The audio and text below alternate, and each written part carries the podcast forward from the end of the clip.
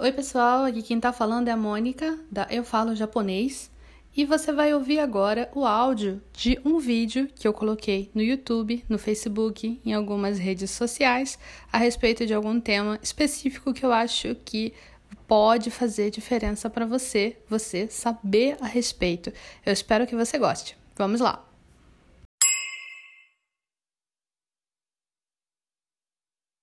Oi, pessoal! Hoje nós vamos falar sobre esse tema aqui, que é tipos de gosto. Adi no tipos de gosto. Shurui significa tipo, adi, gosto de alguma coisa. Nós vamos falar sobre várias palavras relativas a tipos diferentes de gosto que a gente pode sentir. Agora, gente, nós estamos com a primeira palavra. A primeira palavra que é amai, amai. Amai significa doce, doce. Quando eu digo doce, eu quero dizer doce no sentido do gosto doce mesmo. Você pode falar que várias coisas são amai. Você pode falar que chocolate é amai, bala é amai, marshmallow é amai. Mas a palavra mai tem uma coisa interessante também. A palavra mai significa às vezes ingênuo. Você pode falar que uma pessoa é amai porque ela é ingênua. Olha que interessante. Quando você escutar que você é a mãe, às vezes não é um elogio, não é que estão falando, ó, oh, que pessoa doce que você é. Não, estão falando que você é ingênuo, você é ingênua. Seguindo, nós temos a palavra carai. Carai significa apimentado, carai, apimentado. Tem várias coisas que são carai é, nós temos, por exemplo, uh, o curry, alguns caré, caré, né, é, são apimentados, apimentados. Eu sou uma pessoa que não aguenta comida apimentada. Então, é, eu sempre digo, karai mono wa yada né? Karai mono wa taberaremasen. Eu não consigo comer comida apimentada. Não dá.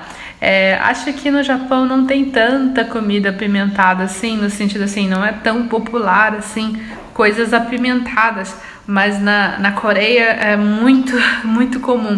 Nunca confie num coreano quando ele diz que a comida não é apimentada. Ah, isso aqui é apimentado? Ah, não, não é apimentado, não. Não acredite. Eu já caí nesse conto algumas vezes e saí com a boca pegando fogo. Mas bem, carai, apimentado. Depois nós temos a palavra nigai.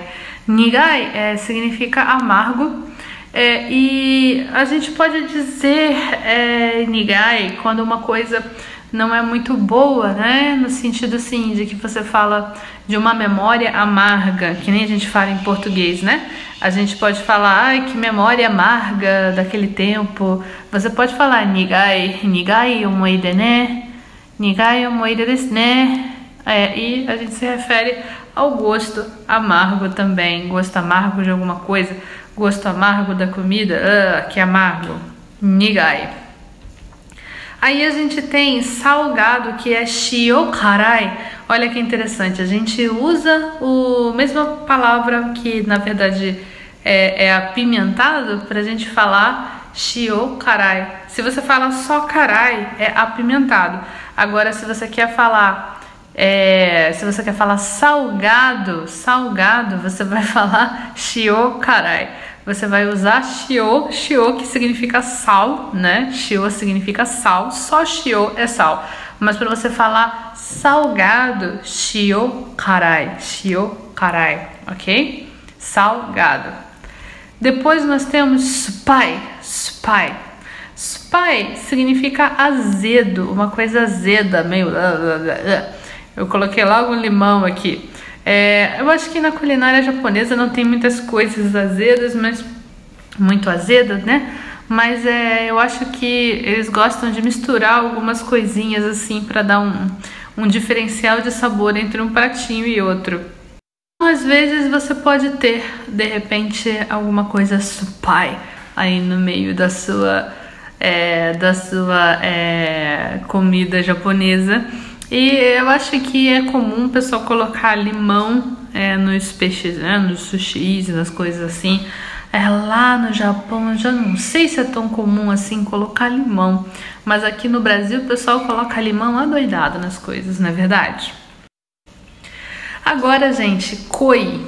Koi significa forte, mas não é forte de força. Olha como eu sou forte, assim, não.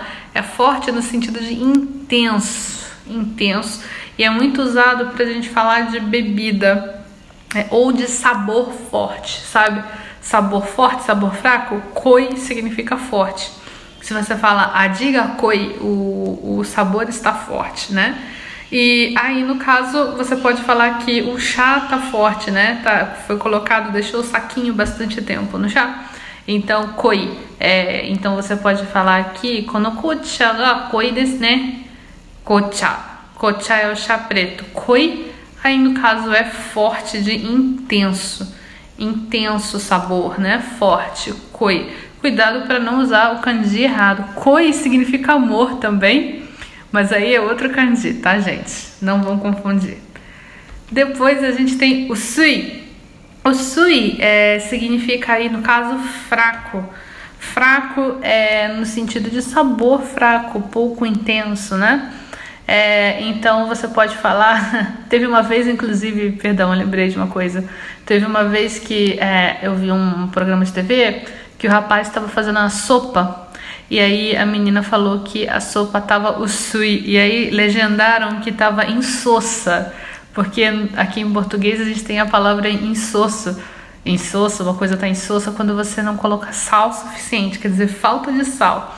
Aí no caso é o sui, o sabor tá fraco, tá sem gosto, né? Então tá o sui, o sui. Essa é uma forma de você utilizar é, esse essa palavra e você vai poder dizer que o chá está fraco, é, ou o gosto está fraco, qualquer coisa está fraca.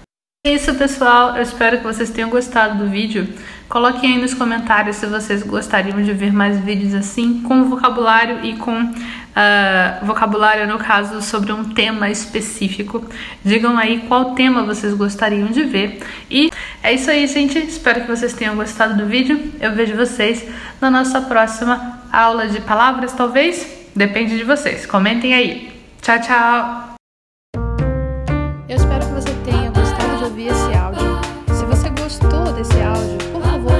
Com alguém esse podcast, alguém que você sabe que precisa saber dessas informações.